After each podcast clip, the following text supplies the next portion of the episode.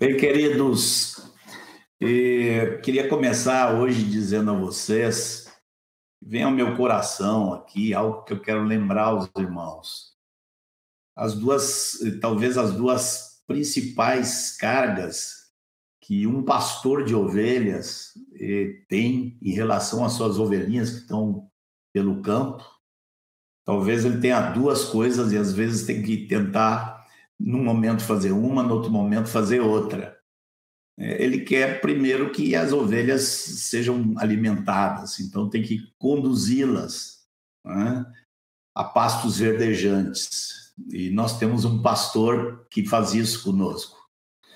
Ah, mas há outra coisa que preocupa o coração de um pastor, que é que essas ovelhas não sejam atacadas, atacadas por animais ferozes, por lobos, por leões.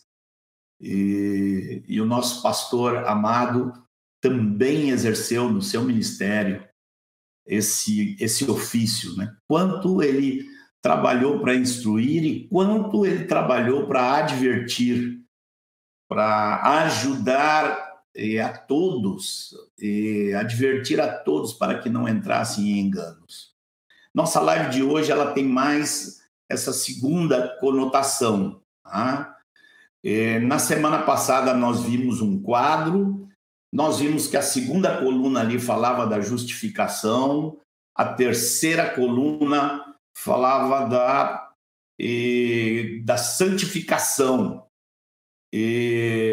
Hoje nós pensamos, nós estamos entrando agora no tema dessa terceira coluna, que é a questão da libertação da escravidão do pecado. Né? Essa libertação da escravidão do pecado, ela possibilita a santificação. E, no entanto, hoje nós vamos dedicar para falar bastante sobre as as confusões que existem quando você enxerga os três elementos.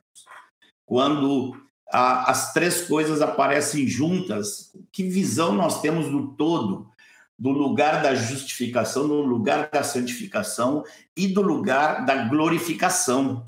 Hein? O perdão dos pecados, a libertação do pecado e a libertação da presença do pecado quando tivermos nossos corpos transformados.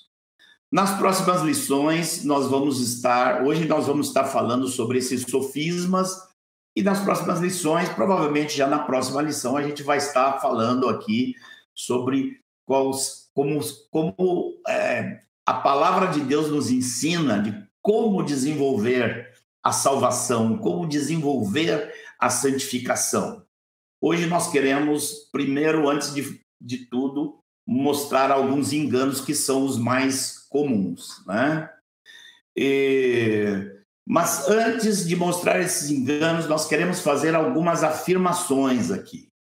Algumas afirmações eh, iniciais a respeito da santificação, tá? Nós temos cinco afirmações que queremos mostrar para vocês. Primeiro, só é possível a santificação mediante a fé. Não tem outra forma de santificação. A santificação só é possível mediante a fé. Sem fé é impossível agradar a Deus. Está lá em Hebreus 11, 6. Segundo, a santificação depende da nossa participação não é algo que ocorre na nossa vida independentemente de nossa participação no processo. Deus não trabalha assim. Filipenses 2,12 diz assim: desenvolvei a vossa salvação com temor e tremor. Desenvolvei. Uma ordem do Senhor para que nós desenvolvamos. E Terceiro, sem ela, sem a santificação, ninguém verá o Senhor. Tá? Está em Hebreus 12: segui a paz com Deus e a santificação, sem a qual ninguém verá o Senhor. Seguinte, a vida eterna é posterior à santificação. Como é isso, Marcos? Que história é essa? Então, nós já não temos a vida eterna. Lembrem, a vida eterna ela aparece nas Escrituras como algo que nos foi dado e aparece inúmeras vezes como algo que nos será dado. Romanos 6, 22, Paulo diz: Agora, porém, libertados do pecado, transformados em servos de Deus, tendes o vosso fruto para a santificação e, por fim, a vida eterna. Tá? Bom, gente, vamos então aos. Nós queremos falar somente de dois desvios hoje aqui. Dois desvios que são os mais comuns. O primeiro deles já foi, de certa maneira, abordado na semana passada. Mas nós vamos rever isso aqui mais pontualmente um pouquinho, tá? E aquele desvio que onde assim a salvação vem pelas obras da lei. O pensamento de que a salvação vem pelas obras da lei. Esse pensamento é o mais antigo desvio que apareceu na história da igreja. E daqui a pouco vocês vão entender bem do que, que a gente está falando, mas eu queria dizer assim, a respeito desse assunto, poucos no Velho Testamento entenderam. Tá? Então, o desvio ficou uma ideia mais ou menos assim como a gente vai apresentar aqui para vocês, que funciona assim. Em primeiro lugar, as obras. Você tem que praticar as obras. Obras nas escrituras tem a ver com santidade, tem a ver com obediência. Mas você começa com a santidade e com a obediência. E aí você ganha a salvação e tem direito à vida eterna. Ou seja, na verdade, nesse modelo aí, a justificação é alcançada pelas obras. Tá? Eu não tenho nenhuma dificuldade, não tenho nenhuma cuidado para dizer aqui, não quero evitar de dizer que isso faz parte da fé católica.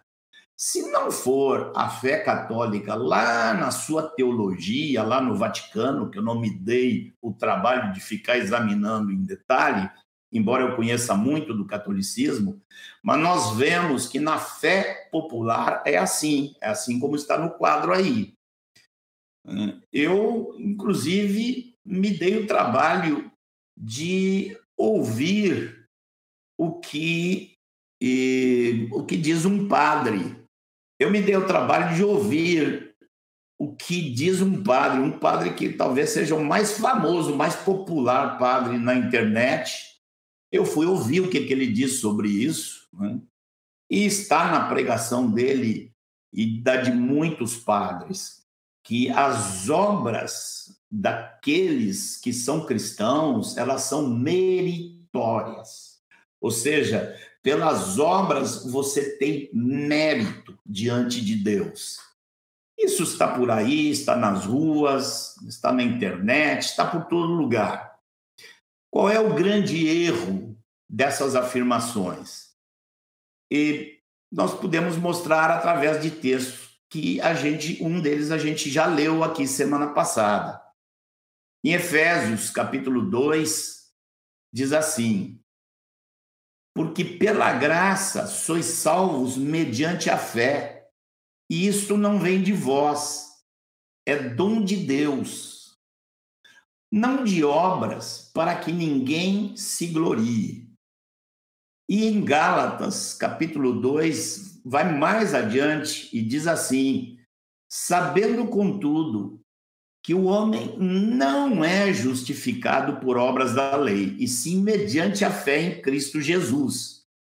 Também temos crido em Cristo Jesus.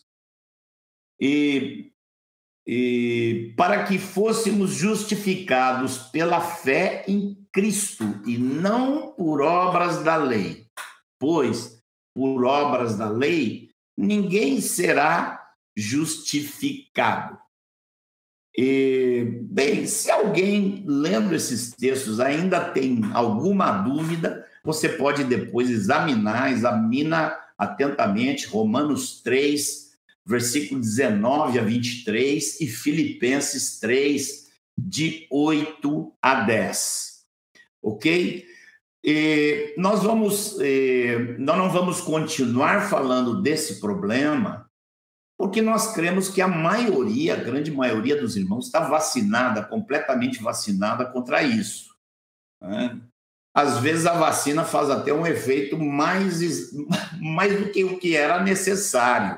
E nós vamos ver quando nós formos examinar o desvio ou o engano oposto a esse. Tá? E nós vamos dedicar agora a esse segundo desvio, que é maior entre aqueles que abraçaram os ensinos da reforma ou os ensinos que nós conhecemos como evangélicos, tá? que tem a ver com o que nós vamos chamar aqui de o desvio da pela fé somente. Pela fé somente. Ou seja, uma vez alcançada a justificação, a eternidade já está garantida.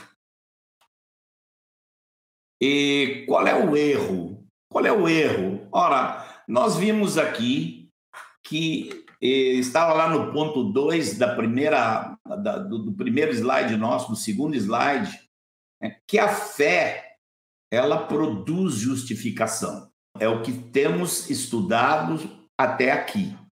A santificação nós estamos falando que ela obviamente inclui obras. E por fim, lá no fim, nós teremos a ressurreição, que é a glorificação.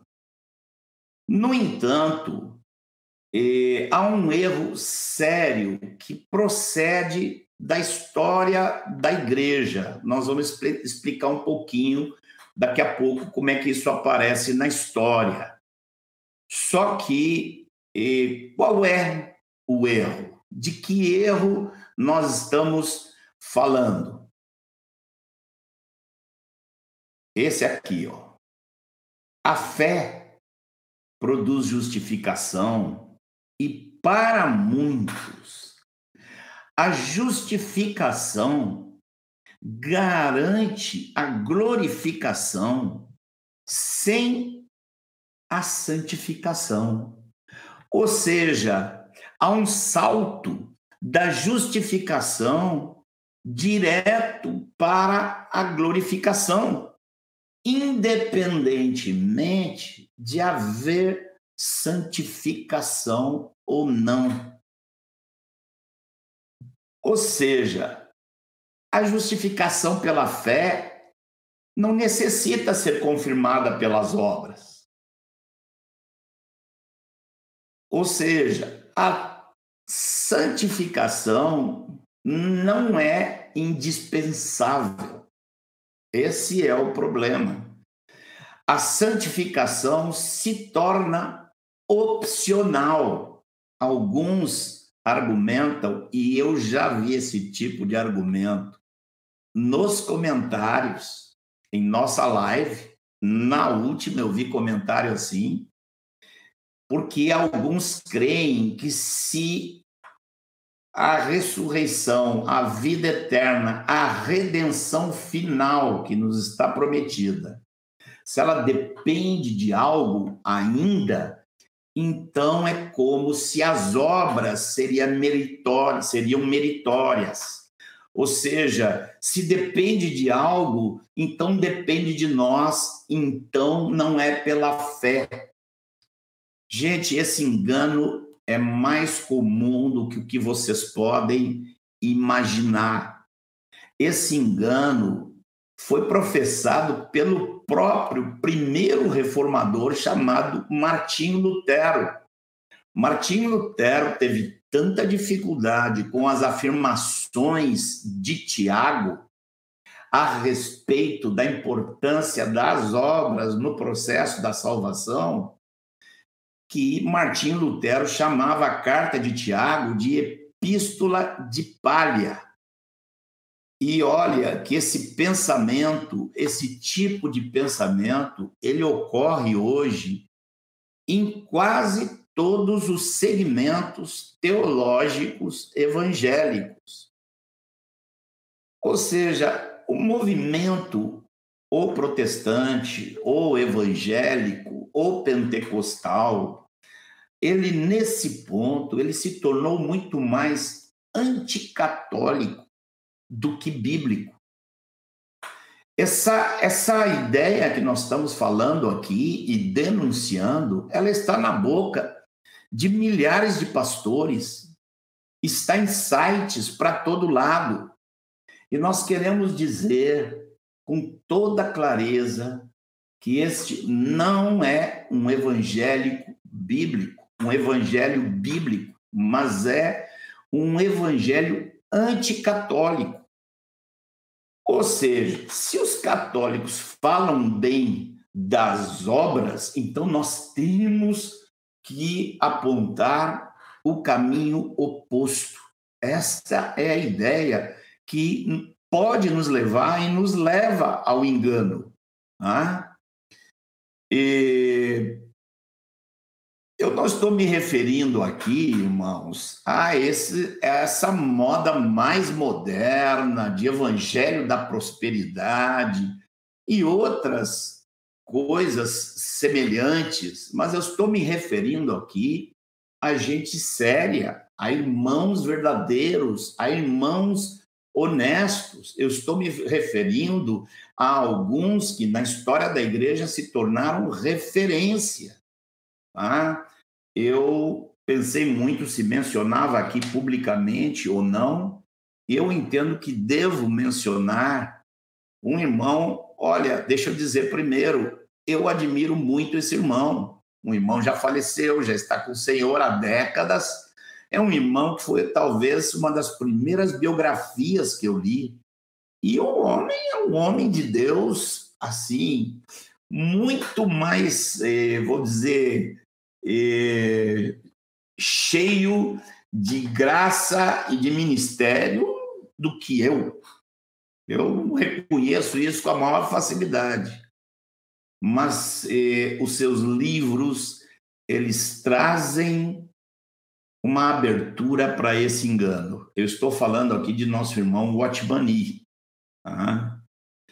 Eh, esse engano ele surge lá na Reforma, como já vimos, que ele começa com o próprio é, Martinho Lutero, mas essas ideias, elas crescem, elas se fortalecem muito ali nos anos 1830, na Inglaterra, e tomaram muito corpo ali em um movimento muito forte de Deus que havia ali, mas essas ideias penetraram ali e depois elas é, é, entraram nos Estados Unidos e eu posso dizer para vocês que, assim, sei lá, 90% da, da teologia norte-americana está completamente tomada por esse equívoco. E nós não podemos aqui deixar de referir, com respeito aos irmãos, com amor aos irmãos que creem dessa forma, mas nós cremos que há um grande perigo sobre o qual nós queremos advertir os nossos amados irmãos. Ah, eu mesmo eh, tive muita dificuldade, porque eu, da minha mente, tinha. Porque o Atmani depois foi e bebeu dessa fonte, desse movimento da Inglaterra. E eu, como fui levado a ler muitos livros dele, tive muita dificuldade para depois seguir casando vários textos das Escrituras com o ensinamento desses irmãos. Então, qual é a verdade? A verdade é que a justificação é pela fé e a santificação também é pela fé. A santificação não é uma obra meritória, mas a santificação é indispensável, porque sem santificação ninguém verá o Senhor. Eu me lembro de um dia que a minha mente foi liberta dessas confusões quando eu li num livrinho de um irmão, um irmão lá da, lá da Escócia. Eu li essa frase: a fé que justifica é a mesma fé que santifica. E nós vamos ler alguns textos aqui que mostram a importância da santificação. Nós já citamos um deles aqui, que é o de Hebreus, capítulo 13. Segui a paz com todos e a santificação. É uma ordem, irmãos, para seguirmos a santificação, sem a qual, sem a santificação, ninguém verá o Senhor.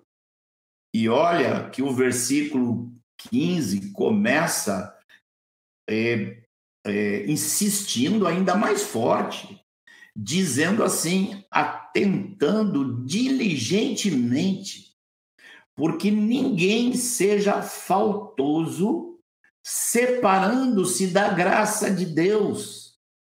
Irmãos, a graça de Deus não é uma permissão para não ser tão santo.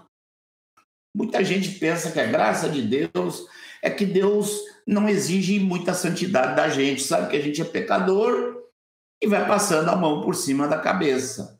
Quando a, a graça de Deus não é isso. A graça de Deus é a distribuição do favor, do poder de Deus sobre nós para sermos santos é um favor imerecido. Nós não merecemos nem ser justificados, nem ser santificados. Mas em Cristo nós recebemos tanto a justificação como a santificação.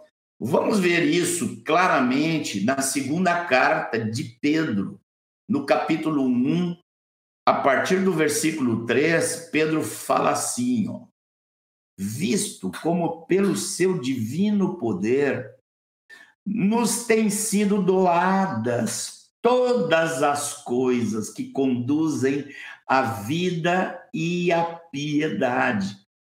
Pelo conhecimento completo daquele que nos chamou para a sua própria glória e virtude. Vocês estão vendo aqui o que, que está escrito nessa carta?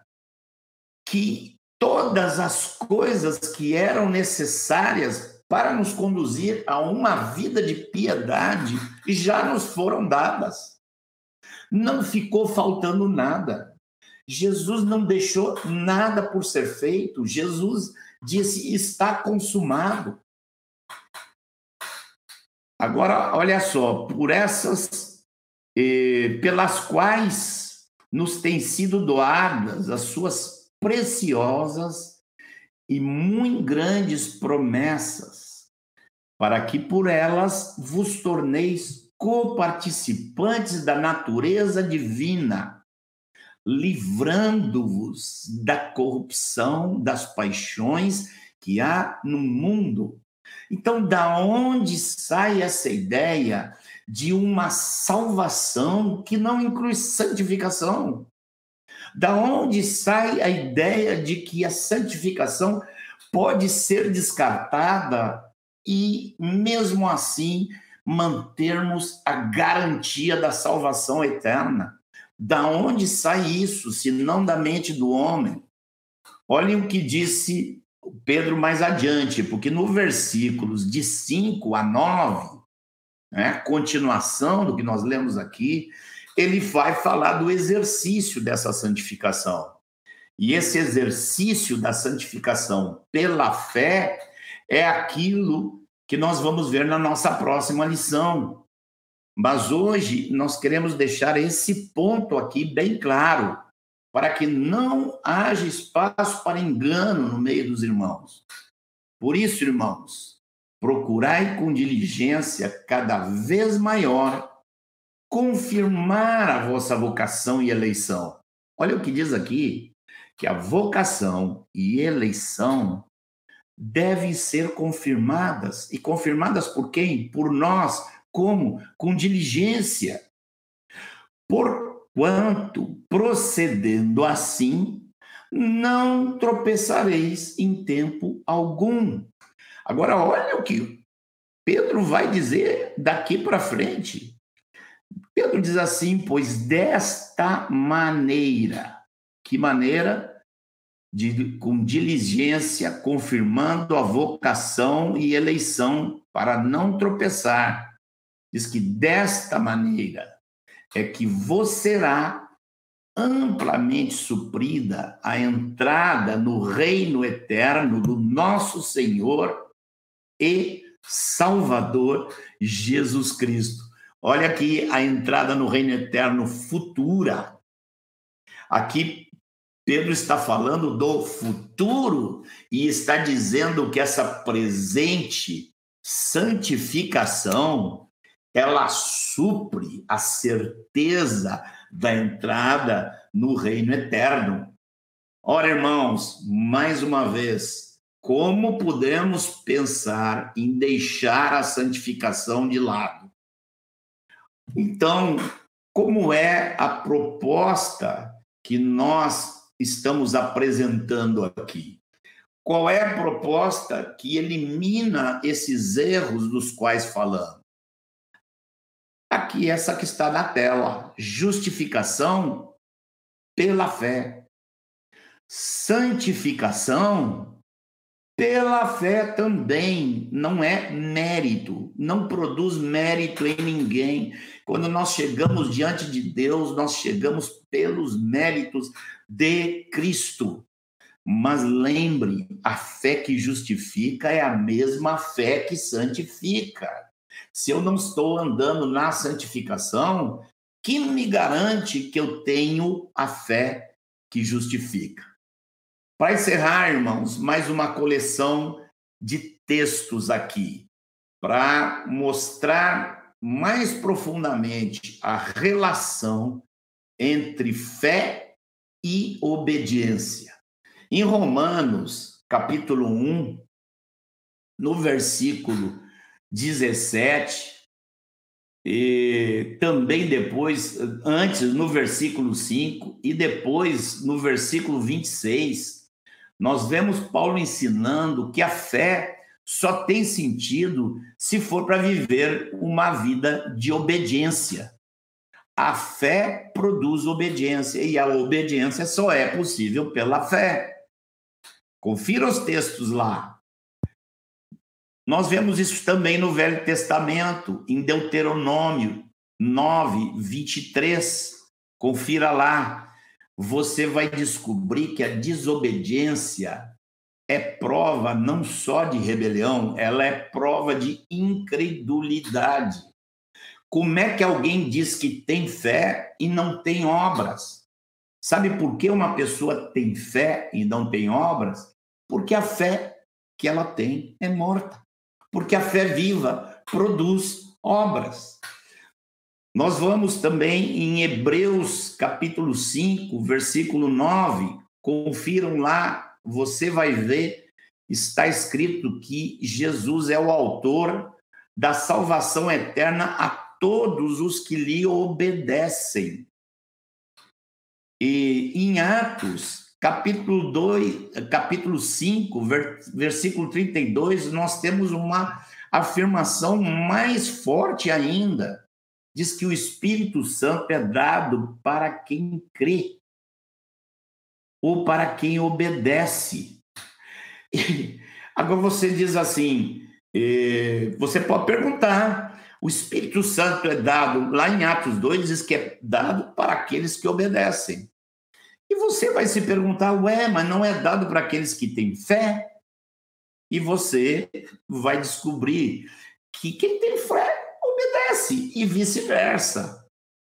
E nós vimos ainda, já lemos aqui em, em Efésios capítulo 8, o versículo 8 a 10, vai falar que nós somos feitura de Deus em Cristo Jesus não pelas, obra, pelas boas obras, mas para as boas obras.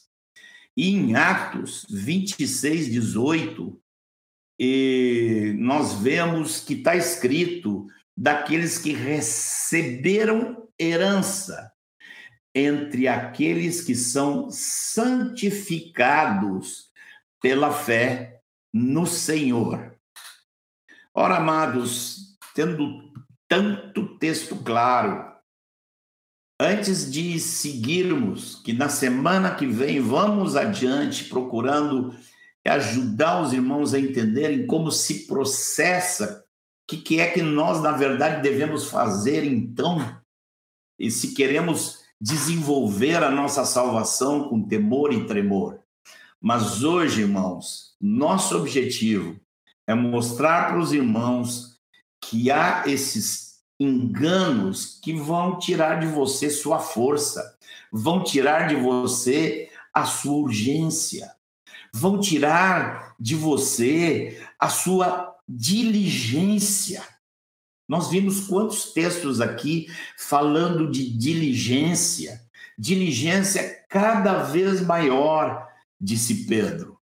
Né? Então, nós eh, queremos dizer, entenda bem essa palavra, não se deixe enredar por esse tipo de pensamento. Esse segundo engano do qual nós falamos eu tenho visto como ele entra fácil no nosso meio. Eu tenho reparado quantos são enganados com esta, este, esse equívoco a respeito da salvação.